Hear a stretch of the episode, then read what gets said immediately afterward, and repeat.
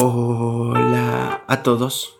8 de diciembre y gracias a nuestro devocional Alimento para el Alma, hoy podrán escuchar el desafío de Noé.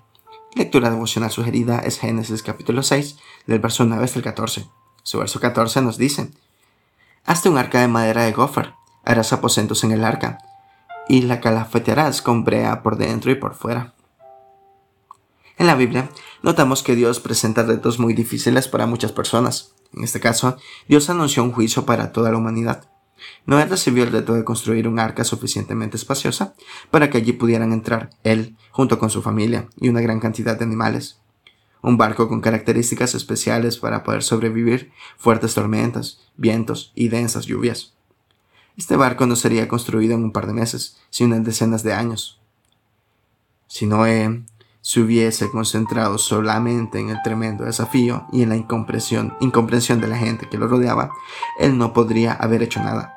Su fe en Dios lo sostuvo para poder lograr dicho cometido.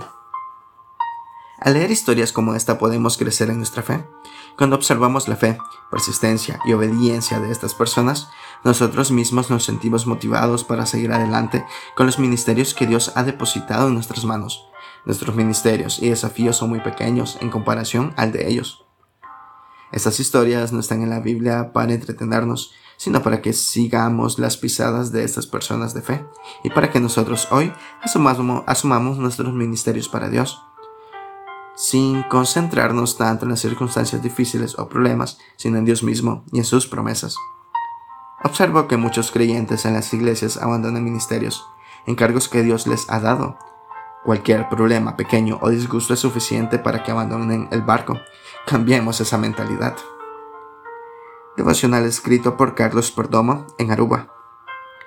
Si queremos servir a Dios con efectividad, debemos ser persistentes. Muchas gracias por escuchar.